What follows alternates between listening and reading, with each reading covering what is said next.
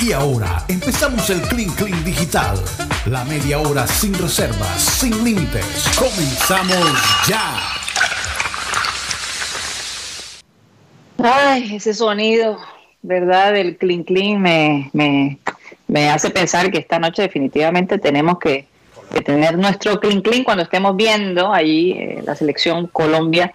Eh, rico que estoy acá con Mateo. casi toda mi familia. Y, y bueno, va a ser divertido, eh, emocionante ver de nuevo a Colombia enfrentarse contra Argentina. Apenas que se anuncia las alineaciones voy a abrir la botella de ron.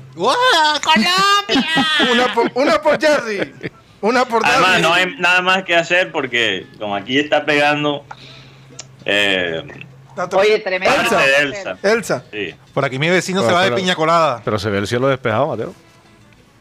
No. Bueno, sí, es que tengo un fondo aquí de Skype, Sí, sí, un sí. fondo costum- eh, ¿cómo Les es? cuento un- fondo tropical. tropical, sí. Ayer nos Entonces, fuimos. para, para, para escaparme aquí del gris que hay afuera. ayer nos fuimos para la playa tratando de, de- de- de aprovechar el tiempo antes que viniera el mal, mal tiempo que, que- que de verdad eh, está pronosticado para esta semana. Y cuando llegamos, de repente todo empezó a cambiar, las nubes a ponerse oscuras y entra una brisa que levantaba la arena y nos eh, rozaba. Era una cosa impresionante. Salimos corriendo de la playa, era una cosa absurdamente impresionante. Y bueno, eso nos pasa por, por querer disque aprovechar el tiempo antes de que eh, la cola de- del huracán Elsa nos golpeara, que realmente lo que está llegando aquí es eh, una tormenta tropical, pero sí les digo eh, que esta situación de, de Surfside, ah, la ciudad de Surfside, con, con lo de la caída del, del edificio, ha sido, sigue dando, sigue, sigue lastimando a la ciudad en general, porque incluso el fin de semana, que se celebró el 4 de julio, muchos de los fuegos pirotécnicos fueron suspendidos. Curiosamente, nada más eh, el Country Club de Trump fue el que eh, hizo los fuegos pirotécnicos para el área del Doral. Curiosamente, ¿no? Porque realmente, realmente la gente allá no es de, de esta área, porque ahí- llegan muchos turistas y turistas con mucho, mucho billete. Mucho dinero. entonces- sí, Pero fue gratuito, podían ir a las instalaciones de manera gratuita, solo se tenían que inscribir. Pero, pero, pero fue un poquito difícil, tú veías los centros de las ciudades totalmente vacíos, no había mucha gente, casi como de luto. Eh, se presume que la cantidad de gente, ya han encontrado muchos más cuerpos y después de haber derrumbado la segunda torre, pues el dolor para las personas ver caer esa torre, el hecho de no, de, de familias enteras haberse perdido allí, de niños, de ancianos, no, no, es una cosa que les digo, me ha impactado sobremanera. Incluso hay una torre en San Francisco que la están inspeccionando porque temen que suceda lo mismo. No sé si leíste eso, Mate. No, no había visto eso, pero, pero lo más probable, lo peor de todo es la lentitud, porque realmente la cifra está como por 30 y algo, 40 y algo, pero todavía, hay- todavía hay 80 personas desaparecidas y o sea, yo creo que con mucha confianza se puede presumir que esa gente murió. Murió, sí. Entonces, entonces es la lentitud del descubrimiento de los cuerpos, de los cadáveres que tiene la gente todavía más dolida. Más Y, bueno, también criticando el manejo del desastre de, de aquí el, el gobierno local y estatal. Bueno, y ustedes se imaginan los edificios que están alrededor de, Sí, cómo se de este lugar, cómo se sienten, eh, eh, eh, es decir, se- todos los días escuchar remover y remover esta, no, es muy difícil. Por otro lado, al menos 150 personas, increíble pero cierto, murieron a causa de la violencia con armas este fin de semana, en más de 400 tiroteos.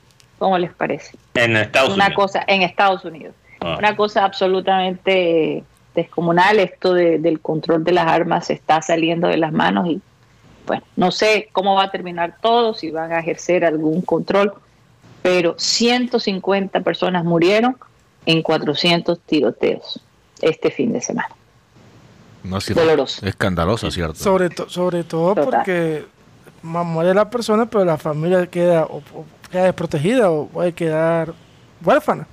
Muchos niños. Sí, no solo son las muertes, Guti, un buen punto, es la gente que queda, que se queda con, con ese dolor. y va creando y que queda monstruos. Y va creando personas con resentimientos sociales. Total. Y eso se está viendo Bueno, ya. bastante en los Estados Unidos. Es un- realmente el único, si tú miras las cifras, es el un- uno de los únicos países del primer mundo donde eh, hay esos números. Eh, es algo realmente impensable y todavía más para un país que su- se supone todavía es el superpoder del mundo. Pero yo tenía un tema, Karina, interesante porque yo sé que hemos hablado de los beneficios de tomar café Sí, que tomar un poquito de café todos los días eh, puede ayudar con ciertos cánceres, eh, que puede ayudar, eh, creo que mm, con, con lo de la próstata, próstata para el hombre, con las cosas del corazón. Eh, pero menos mal dijiste próstata bien. Sí, lo, me corregí ahí. No quería, no quería escuchar ese pero, pero bueno, continúa. Eh, gracias, gracias Rodolfo, gracias Karina.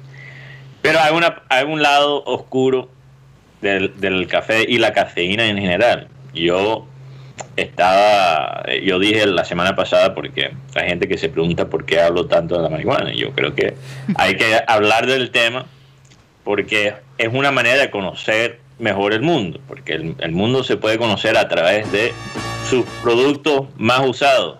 Gracias producción por la musiquita ahí detrás. Y uno de esos productos es el café. Y están llamando ahora la cafeína la adicción invisible. Es verdad. Porque 90% de la población mundial ingiere algo de cafeína todos los días. 90%. 90%. O sea, somos un mundo adicto a, A la, cafeína. cafeína.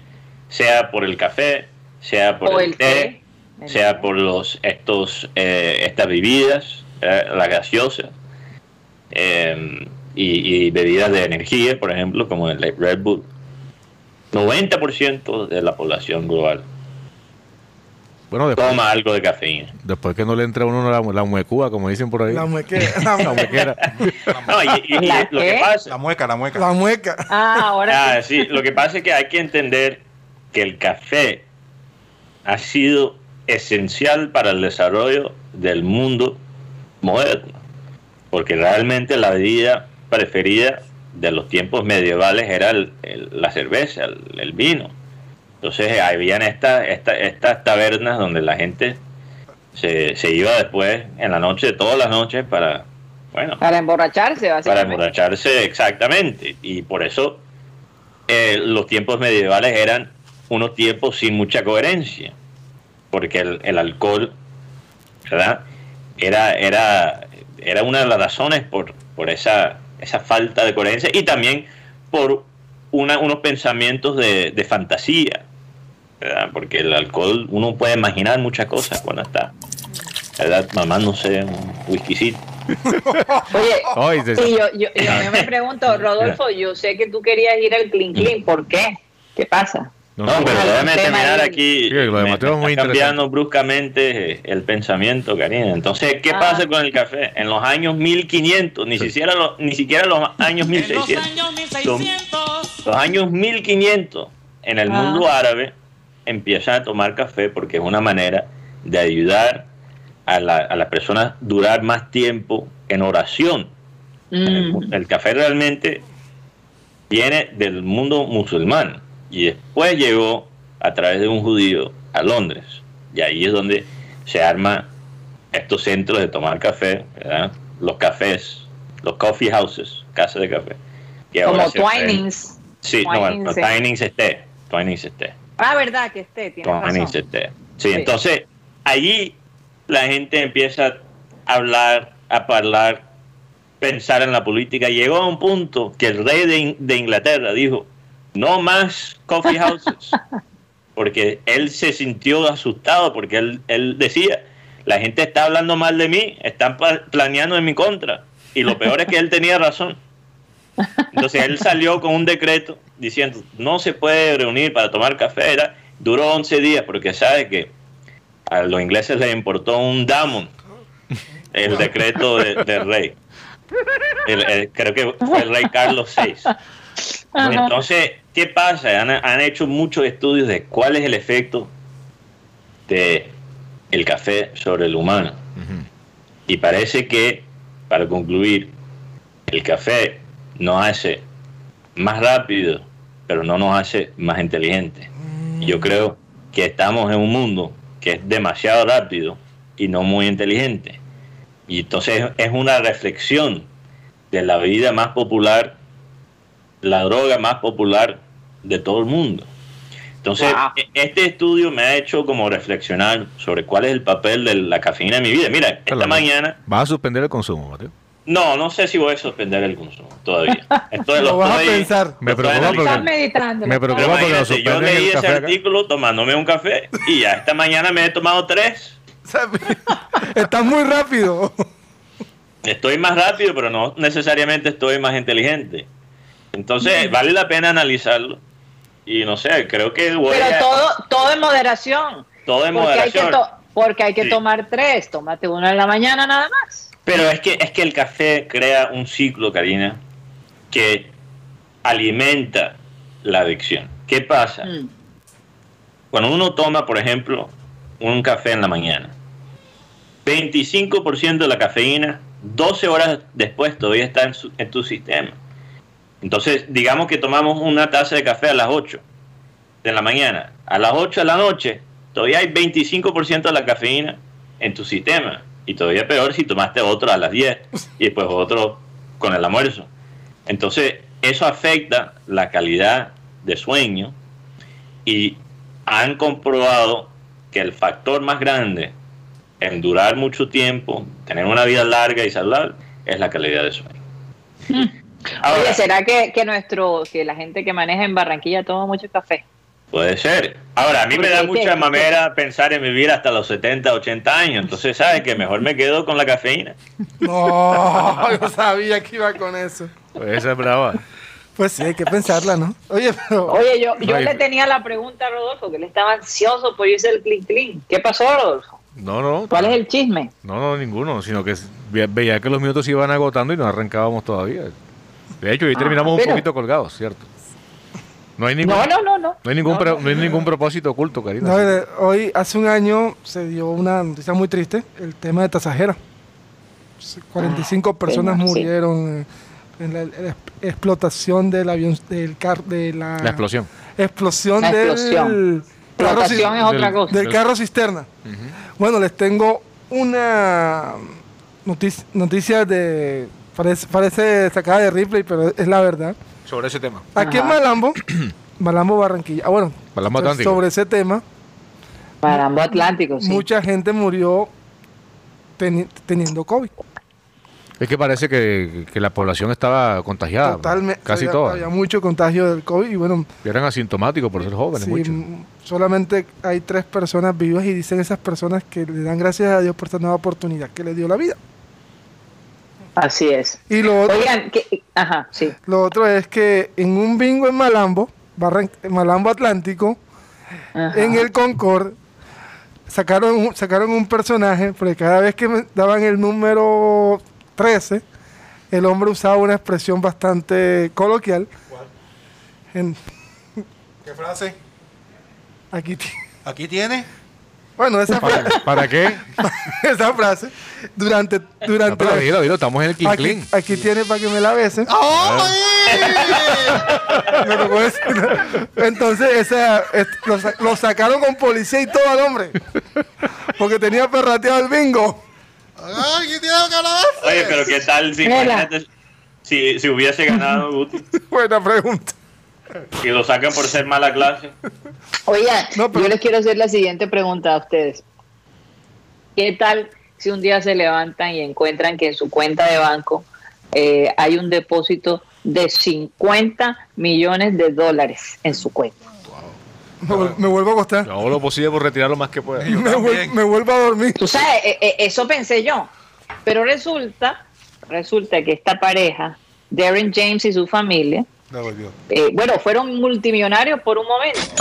El banco Chase por error les depositó 50 millones de, de dólares. Y parece ser, obviamente, esta gente dijo, bueno, pero esto de dónde apareció. Aquí los norteamericanos siempre se preguntan y se preocupan. Si el banco hizo este error, ahora el IRS o el IRS va a decir que de dónde saqué yo esa plata. Y es un lío, se los digo, hay que explicar ahora a estos señores cuando vayan a, a someter sus impuestos, tienen que tener una carta del banco diciendo que fue un error. Pero resulta que el banco no se reportó, esto duró cuestiones de, de minutos. Y eh, el banco reaccionó a tiempo y retiró el dinero, eh, dejándoles, poniéndoles el, el saldo que, que esta familia tenía, que me imagino que era muchísimo menos. Imagínense eso, No, yo me sentirse millonario. por como una a vez. 100 cuentas de OnlyFans. No. En todo caso, óyeme, no ha- eh, eh, el banco Chase no ha dado una sola explicación de por qué sucedió eso. Ni siquiera le ha mandado una carta a, a los clientes.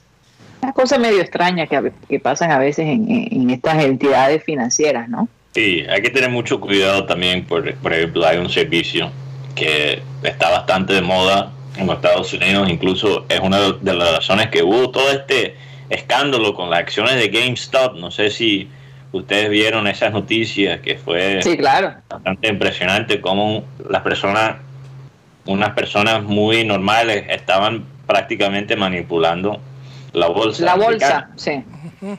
Eh, y eso fue facilitado por un, eh, un sistema de comprar acciones que se llama Robinhood.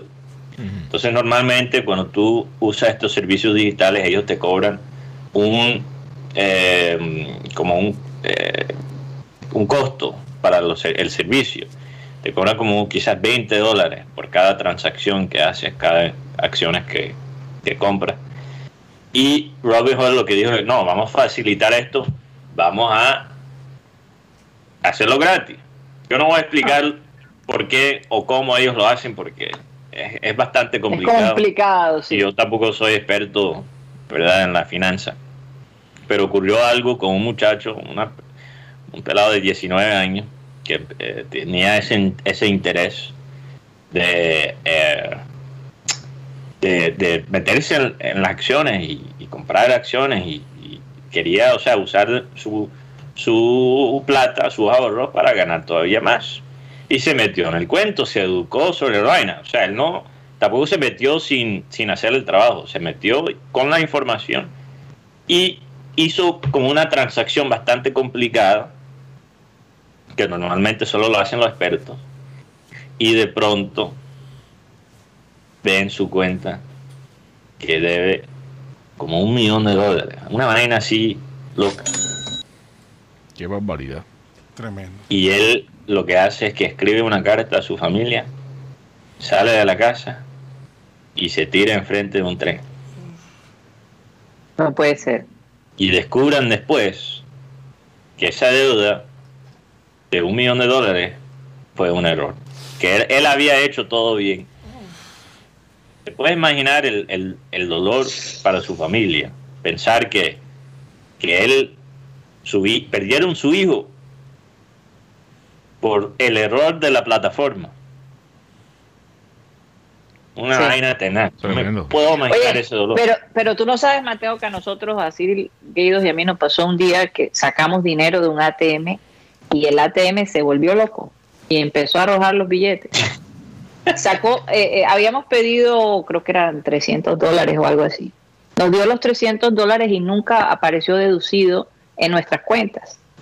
Yo, aquí en Estados Unidos, la gente tiende a hacer las cosas bien. Llamas al banco y dices, esto pasó, reportó, y el cajero me, la operadora me decía, señora, no hay nada que podamos hacer. Si usted quiere, vaya, llévelo al banco.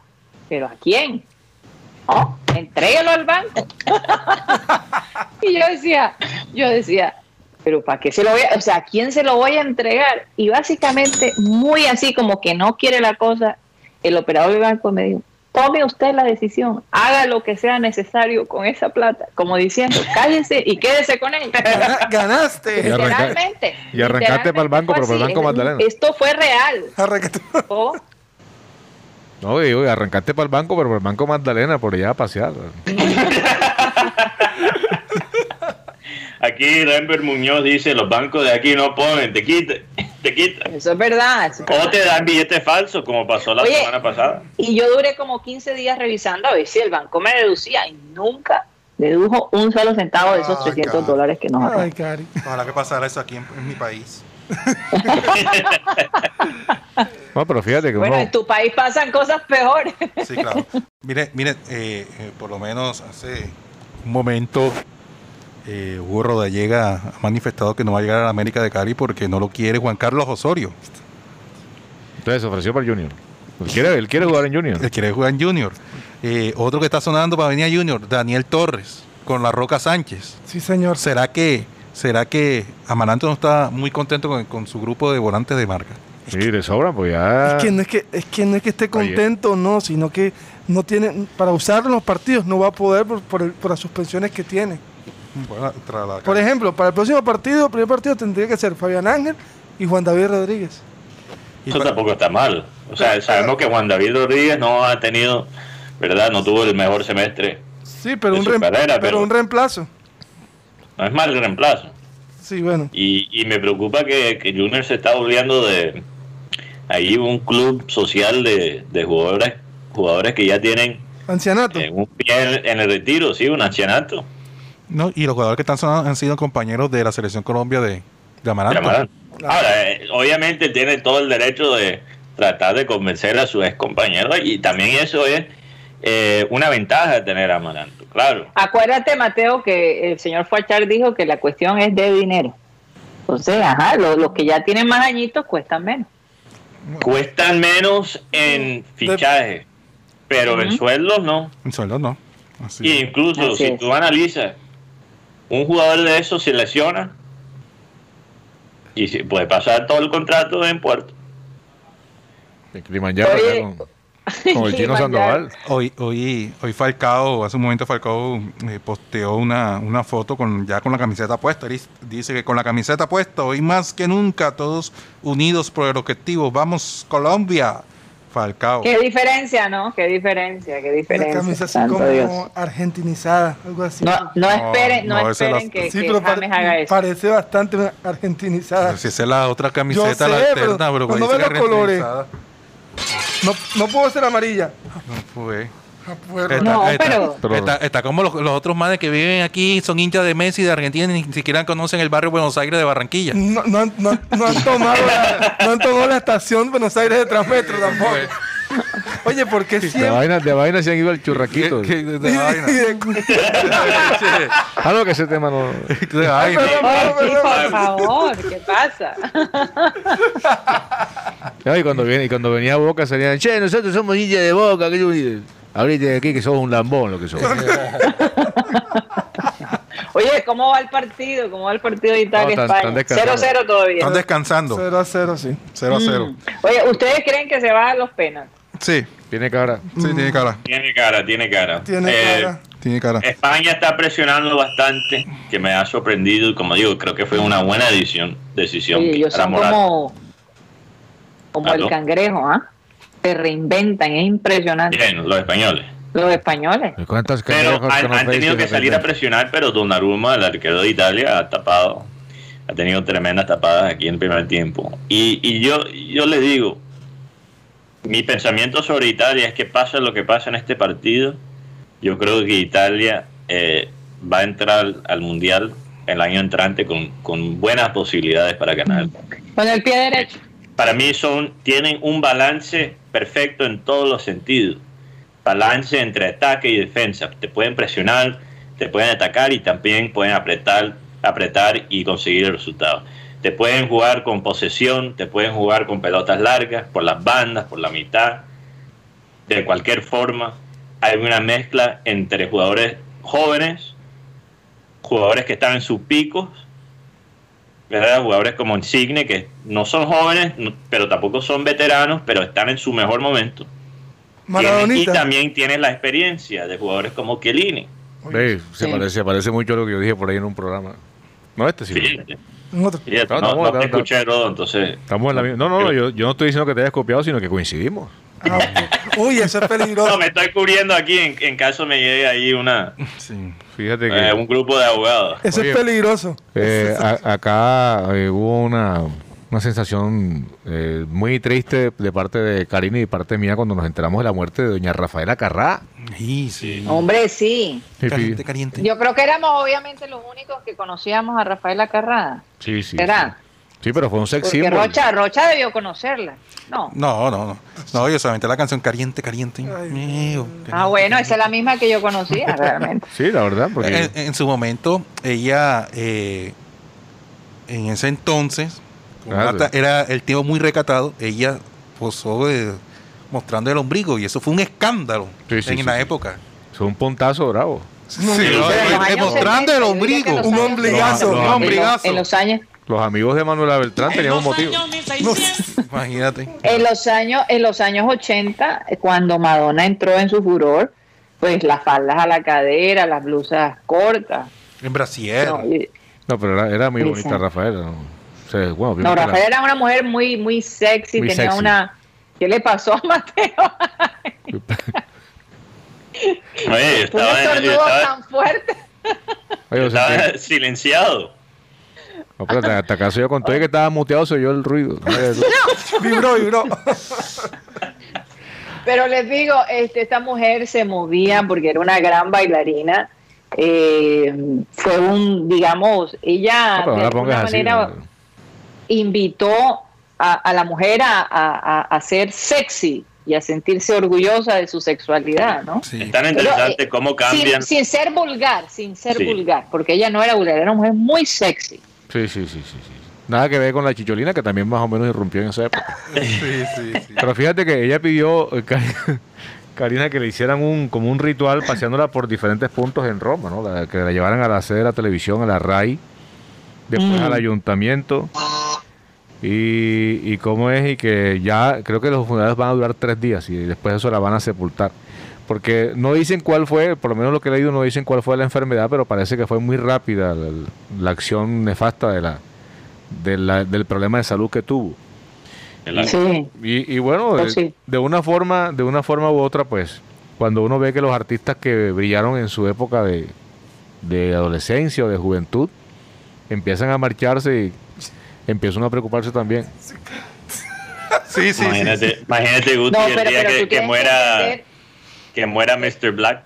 No, no, no, por favor, por favor. Setenta y pico de años, Ayer, Rodolfo. ayer, ayer. yo no sé. ayer. No, no, pero- que nuestra Amaranta. Lo que, lo, que lo que pasa es que, Karina, en esa época uno era, éramos adolescentes y veíamos a Rafaela Carrá como un sex symbol, nosotros los hombres, ¿no? Caliente, caliente. Mm. Entonces Y muchos, muchos suspirábamos por ella, por Shusha, por... Ira, ira, ira. eh. Exacto, Oh, todo el mundo sí. está feliz. Es interesante cómo cambia a través de, de los años los estándares de la sexualidad. Por ejemplo, en el año 1800, los hombres se, se hacían una paja por, por ver un tobillo. No, un ombligo, un ombligo. No, no, pero un ombligo en, en los años 1800 era impensable. Si veían un, un dedo un, del, del pie o un tobillo, joda, los hombres se excitaban. Lo que pasa es que eso Y es- ahora el no es nada. Lo que pasa es que eso es el, el tema de lo, de lo oculto y lo prohibido es más excitante que lo evidente muchas veces, ¿no? Porque ya, Claro. ya no se le deja mucho a la imaginación, sino que tú sabes que ahí, ahí se muestra, eh, por ejemplo, en el caso de una mujer muy sexy, ya, ya no hay tapujos, Sí.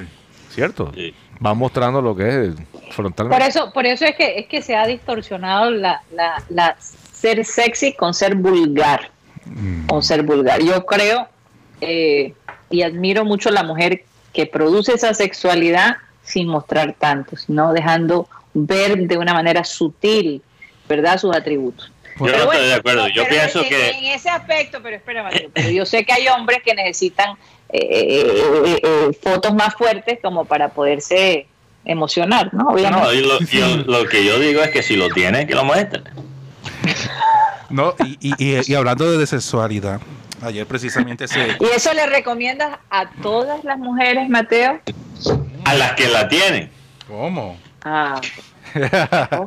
No, a las que no la tienen, Ayer, mejor que no la muestre. ayer, no, no, no incluyes a todas porque, bueno, ayer, ayer precisamente. Por eso digo, no todas, no todas. Ayer, Ah, ok. ayer precisamente eh, se cumplieron 75 años de- del bikini, de la prenda de baño de dos piezas que nació en el año de 1946 y que una stripper fue la primera mujer en lucirlo porque ninguna mujer profesional quería, ninguna modelo profesional quería hacerlo. Eh, el bikini de, de dos piezas. Eh, así que...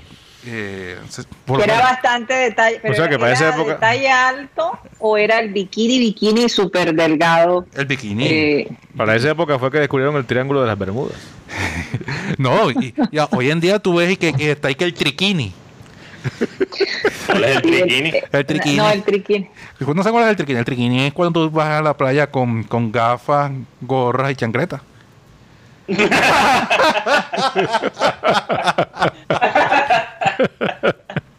Eso no es Está buena la verdad. Yo, yo siempre he, traducción que tú le he das. tenido esta idea de, de, de un concurso satelital de bikini y ponemos a Guti como el host, Ay, y como Ah, el presentador. Ay. Me imagino que cuando eso pase ya yo me habré retirado. Tiene que poner un recipiente. Este, para Hay que aumentar el perfil de Guti. Hay que, hay que regarlo por todas las redes de Guti. Aquí. Imagínate, ahí con tú en la mitad de cinco eh, modelos de triquini. ok. Ya arrancó ya Ah, Eso dispara las redes. Segundo tiempo empieza el partido y termina Que No, sé por qué Karina habló de que íbamos a vernos el partido de Italia con España. ¿no? Sí. Mu- Muere Cristina Licina, actriz porno, tras caer del piso 22 de un edificio. Cristina Licina, ¿Cuándo? este, ¿Estaba grabando algo? no? estaba comiéndose unas papas fritas. Esta mujer le dicen Chris de Fox. La zorra. Sí, pues sí. ¿Cuántos años tenía? 29 años. Ah, Wow. Jovencita. Oh, wow. ¿Por, qué, por qué será que tantas actrices porno mueren de forma trágica, verdad? O en extrañas circunstancias. Hay algunas, sí. No, es que ese mundo es bastante oscuro. ¿Bastante Incluso qué? aquí, Oscuro. Las cosas, la- O- que... oscuro, oscuro se está poniendo aquí en la ciudad de Miami. Es una, ustedes no se lo pueden imaginar. Mira, aquí dice Milton Zambrano que hoy en día hay que pagar por ver a las mujeres con ropa puesta. O sea, es triste invertido. Ponte la ropa, ponte la ropa. Sí, sí, es Yo verdad. Yo, yo, yo digo, bueno, pobres hombres, ¿no? Que tienen que sufrir ver a estas mujeres en las calles. Hay que disfrutar todas las, las particularidades de- del tiempo en que vive uno. Qué, bo- qué bostezadera con tanta. Pero quién sabe, quizás en, en, en 60 años, cuando esté... eh, Oye, pero, pero yo te digo una cosa, Mateo, también los hombres están muy sexy últimamente. A decirte. Gracias, gracias. O sea, Bueno, para eso- nosotras las mujeres también nos cuesta trabajo. Pero Karina, es que, es que ya las mujeres son como los hombres, incluso después de la pandemia es todavía peor. Sí, está más. Ahora, ahora yo sé cómo se siente, eh, sen- o sea, tú sabes que ellos dicen, las mujeres dicen, me siento como un pedazo de carne. Ahora entiendo cómo se siente eso. Yo voy a un bar y me siento como un pedazo de carne. mujeres ahora son demasiado atrevidas, pero lo que iba a decir es que quizás en 60 años hay un cambio y regresamos a los tiempos donde todo el mundo tiene que estar cubierto. Y Ah, yo voy a estar a los 80 años quejando. En mi día, cuando yo era joven, tú entrabas a Twitter, tú entrabas a Twitter y veías una nalga gratis. En los años 1600. Y ahora todos estos pelados, dañados, cubiertos, de pie a cabeza. No joda, no, no. no. Eh, yo voy a ser el viejito quejándose, que antes era mejor. Me lo puedo imaginar. Oigan, vamos a despedir el Quintín para que podamos también disfrutar lo que queda de- de- del partido de Italia-España. Yo por lo menos me lo quiero ver. Ustedes me disculparán. Aquí lo Pero insisto, insisto, Mateo, que, que, bueno, no voy a decir qué, porque cuando uno dice quién va a ganar, entonces hasta Sí. puedes hablar. declaración. Bueno, a mis compañeros, un abrazo especial para ustedes. Nos vemos mañana, mis oyentes, y a nuestros oyentes, gracias por estar con nosotros de nuevo, por su apoyo, por sus palabras. Y bueno, feliz de estar de regreso. Me sentía como muda esos dos días, pero disfruté y descansé muchísimo. Fueron Eso se tres, lo puedo decir. Fueron tres, ¿Qué dijiste, Rodolfo? no, fueron tres días. Fueron tres días. No, fueron Fueron cinco. tres días de descanso porque el lunes, claro, el lunes era, era eh, Karina llevó cinco. festivo. Ah, sí, Karina también estaba ausente, ya cinco días. Sí. Cinco días. Cinco días. Yo dije que dos días. ¿no? Sí, sí. Cinco días. No, dos días hábiles, quise Ah, decir, ya. que no participé de la semana pasada. Bueno, un abrazo para todos, nos despedimos y vamos a pedirle a nuestro amado Abel González que despida el programa. El versículo de hoy es un versículo en donde Dios siempre quiere que le tires todo lo difícil a Él. Dice, echando toda vuestra ansiedad sobre Él, porque Él tiene cuidado de vosotros. Toda tu ansiedad, tú tírasela a Dios, que Él, Él tiene mucho cuidado de todos nosotros. Siempre, promesa tras promesa. Ese es Dios con nosotros. Y nosotros con Él. Señoras y señores, se nos acabó el time.